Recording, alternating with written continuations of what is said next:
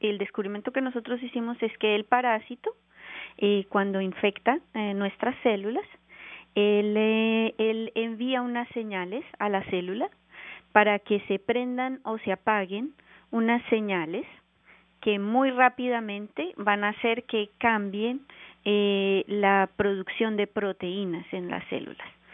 Y eh, esas señales eh, no habían sido identificadas antes, eh, entonces nosotros somos los primeros en demostrar que rápidamente, eh, de una manera que no necesita la producción de ARN, porque generalmente uno cuando habla de producción de proteínas hay dos, hay dos etapas distintas, una que es la conversión, la transcripción, que es la, el, la, la, la, síntesis de ARN a partir de nuestro ADN, de nuestros genes, y la segunda parte es una etapa que se llama traducción, que es la, la etapa en la que el ARN se convierte, es traducido en proteínas. Y así es que en, nuestras células tenemos todas las proteínas. Entonces, lo que nosotros, el descubrimiento que nosotros hicimos es que cuando el parásito infecta nuestras células, eh, de una manera muy rápida puede regular ese proceso de producción de proteínas a su ventaja.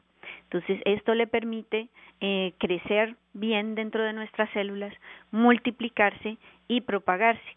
Entonces, eso no se había no se sabía antes porque nuestro laboratorio es el primero en estudiar este tipo de proceso en infecciones causadas por parásitos, porque esto se ha estudiado en infecciones con virus, pero las infecciones por parásitos intracelulares, porque son parásitos de una célula, son microscópicos, no se había estudiado nunca. Y resulta que estas enfermedades son enfermedades que tocan a millones de personas en el mundo. Entonces, es una, esta específicamente es una enfermedad que es transmitida de la mamá al bebé eh, a través de la placenta. Entonces, se sabe que el parásito pasa del, de la mamá al feto a través de las células de la placenta, pero los mecanismos que utiliza no, no se han comprendido bien. Entonces, lo que nosotros proponemos hacer, con base en esta publicación, este descubrimiento que hicimos, es investigar si en las células de la placenta, en el ambiente de la placenta, el parásito utiliza este mismo mecanismo para pasar al feto. Quería que nos explicara también, profesora, es um, la incidencia de este parásito, porque por lo que leo tiene está presente en varios países de América Latina, incluyendo Colombia, de donde usted es originaria, también en África, en Europa y en el lejano norte canadiense. Explíquenos esta enfermedad, cómo afecta a las poblaciones qué es exactamente la enfermedad como lo tal.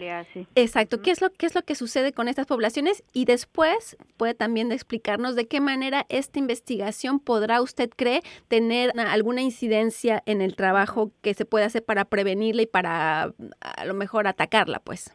Sí. Eh, bueno, en cuanto a la incidencia de la enfermedad, es una, el, el- este es un parásito que es uno de los más exitosos en el mundo y eso se debe a que es capaz de infectar más de 350 especies animales, e incluyendo eh, mamíferos eh, terrestres y acuáticos, y incluyéndonos obviamente a nosotros. Eh, es una enfermedad que, que eh, es, infecta a un tercio de la población mundial, entre 30 y 40%, y la incidencia puede variar de 10 al 80% dependiendo del país. Lo que pasa es que esta enfermedad en individuos sanos no es sintomática, entonces nosotros la podemos tener y eh, no pasa nada, la controlamos. El problema es en eh, personas que tienen un sistema inmune de, con bajas defensas y esto incluye a poblaciones, eh, a la, las mamás que están en, eh, embarazadas, las mujeres que están embarazadas, ellas tienen un, su sistema inmune más bajito. También esto incluye eh, pacientes que están infectados ya por el VIH, es muy común tener coinfecciones con toxoplasma. Eh, también pacientes que están inmunosuprimidos porque tienen cáncer o por, y están en quimioterapia o que han sufrido trasplantes. Entonces, ¿qué pasa en estos pacientes? Cuando esta es una infección que se transmite por vía oral, entonces eh, se puede se puede adquirir muy fácilmente si uno consume eh, carne cruda porque el parásito está en gran cantidad como como le menciono infecta a muchos mamíferos entonces la, eh, cuando uno consume carne cruda esto incluye el cerdo, la oveja, el cordero, eh, eh, como le digo también eh, mamíferos acuáticos, incluso en aves. Entonces uno consume esa carne cruda, se contamina. Otra forma fácil de contaminarse es porque los gatos excretan las, los cistes, los, los huevos, digamos, en los que se encuentra el parásito enquistado y eso puede contaminar el agua, los vegetales, entonces, cuando hay agua mal, eh, agua que no está estéril, vegetales que no están eh, obviamente bien lavados, es muy fácil adquirir la infección. ¿Qué es lo que causa? Entonces, cuando uno tiene el sistema inmune bajito, eh, este parásito migra a ciertos órganos, que son eh, órganos en los cuales el sistema inmune eh, está mm, mucho menos alto, que son la, la placenta, el cerebro, el ojo si una persona eh, que eh, adquiere la toxoplasmosis y está con el sistema inmune bajito, le puede dar toxoplasmosis encefalítica y puede morir. Eh, si no, también puede quedar ciego si, si migra al ojo.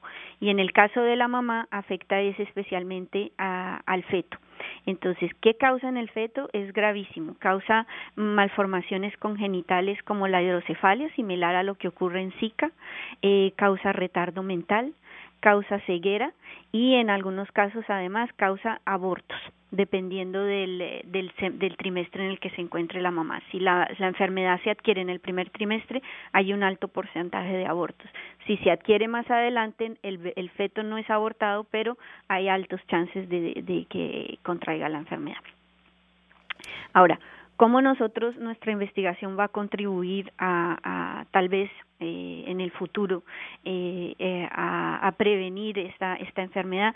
Nosotros lo que proponemos es encontrar puntos de control, son mecanismos moleculares que nos permitan identificar nuevas proteínas o mecanismos como los por los cuales esas la producción o la falta de producción de ciertas proteínas que le permiten al parásito proliferar y transmitirse de una célula a otra en la placenta, tratar de bloquear eso eventualmente con terapia eh, eh, con inmunoterapia, por ejemplo, eh, eh, con eh, ahora hay la terapia que está ligada al ARN, hay centros ya de investigación en el mundo que se que se llaman RNA Therapeutics y nosotros nos especializamos en la investigación del ARN, cómo el ARN cambia eh, la, la regulación del ARN, el metabolismo del ARN, eso tiene una una vida, el ARN, en la cual se puede producir más, se puede traducir mejor, se puede degradar. Entonces nosotros lo que tratamos de ver es cómo controlando el metabolismo del ARN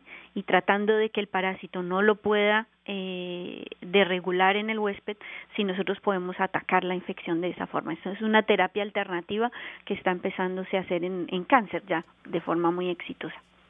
¿Y habría planes entonces para entrar en comunicación con las autoridades sanitarias, por ejemplo, de países afectados? Y me imagino que usted tiene particular interés en, Colombia, donde también la enfermedad ha, tiene sus repercusiones. ¿Ustedes tienen planes de trabajar con, con autoridades sanitarias en otras partes del mundo con este nuevo descubrimiento, con estos nuevos avances? Claro, en el futuro, por ahora, eh, nosotros investigamos a nivel de ciencia fundamental para poder entender cuál es la interacción del parásito con la célula a nivel de la regulación del metabolismo del ARN, pero una vez que nosotros ya hayamos identificado blancos específicos, sería muy interesante para poder desarrollar eh, eh, llegarle de verdaderamente a las personas que están enfermas eh, a una, tener una, una, un mucho más alto cubrimiento. Lo que leía yo es que usted está en contacto con la gente, de, con, con personas de su universidad, de, su, su alma mater. Sí, ese era mi sueño siempre porque yo soy colombiana y me formé en la Universidad Nacional de Colombia en Bogotá y yo soy bióloga y siempre desde allá, incluso yo ya trabajaba con enfermedades parasitarias, con la malaria en aquella época. Eh, y yo siempre quise, yo obviamente adoro Canadá, yo me formé acá y siempre hice mi carrera acá muy, muy, muy bien.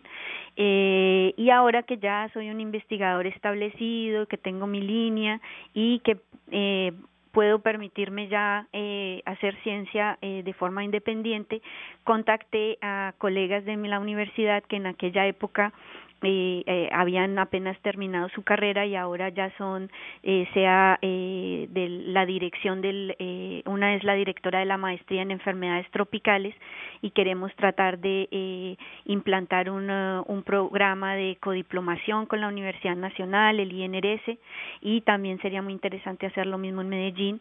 Y también entonces a través de eso no solamente que mi laboratorio sino otros laboratorios porque nuestro el INRS tiene una una, una muy buena calidad de investigadores en parasitología, que incluye toxoplasma, pero también leishmania, y, y yo quisiera que, que todo esto nos permita promover eh, el intercambio científico de estudiantes, de colaboraciones entre investigadores para unir fuerzas y así combatir enfermedades que afectan a muchísimas personas en, en nuestros países que son desfavorecidos, lo mismo en África y también incluso ahora, en, como usted lo decía, en el norte de, de Canadá que el problema que hay aquí en Canadá también es que contrario a Europa donde el, el eh, se hace un screening constante eh, cuando las señoras están embarazadas acá no se hace todavía y eso es importante que empiece a cambiar. Entonces, si, si se hacen investigaciones con pacientes, porque nuestro proyecto incluye, eh, gracias a una colaboración con el Hospital San Justín, adquirir muestras de, de pacientes de mamás embarazadas que son, están infectadas. Entonces, los descubrimientos que nosotros hagamos en el laboratorio, queremos ver si se observan también en, en, en mamás, eh, muestras de, de pacientes infectados eh, que, que, han contraído la, la toxoplasmosis durante, la, durante el embarazo. Usted estaba mencionando ahora a varios eh, colaboradores dentro del dentro del, eh, del, equipo de trabajo del, del INRS y yo en el, en el en la información que tengo veo nombres como Visnu Chaparro, Andrés Felipe Díaz Mejía, Carlos Reyes Moreno, veo varios nombres latinoamericanos o por ah, lo menos de origen hispano. Háblenos un poco de esta parte del equipo, digamos.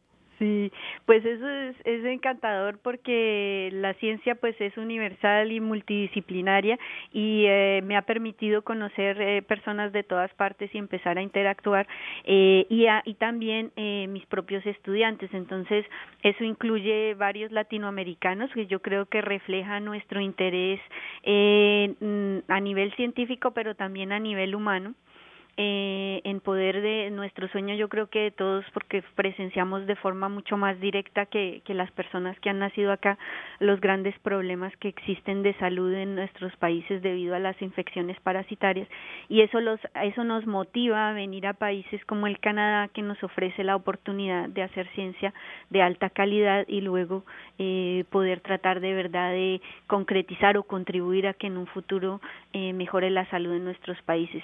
Bisno Chaparro por ejemplo, es un estudiante de doctorado muy talentoso en mi laboratorio que viene de Venezuela y su formación también es enteramente como la mía en enfermedades parasitarias como la leishmaniosis y ahora pues él trabaja también en toxoplasma en mi laboratorio.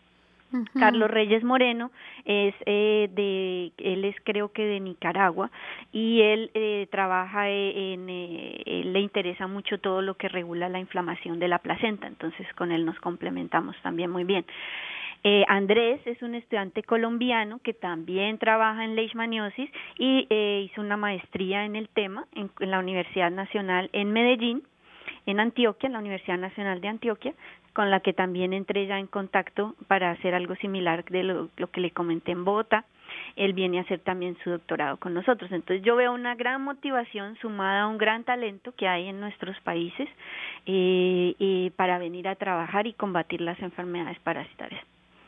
Muchísimas gracias, doctora Jaramillo. También entrevisté yo en alguna ocasión a Guillermo. Ay, sí. A, a, ¿Cuál es su apellido? Guillermo Arango Duque. Exactamente, sí. sobre la leishmania, justamente. Exacto, por eso le mencionaba que en nuestro instituto de verdad que hay una masa crítica bastante grande y una investigación de punta que se está haciendo, en ese caso dirigida por el profesor Albert de Coteau Uh -huh. pero tenemos también la profesora Simona Stager, que trabaja también en leishmaniasis, y la profesora Krista Heinonen. Entonces, todos ellos están interesados en enfermedades eh, en, en eh, parasitarias. Pues muy interesante, le deseo que sigan trabajando y le agradezco. A usted por su tiempo y su interés en nuestro trabajo.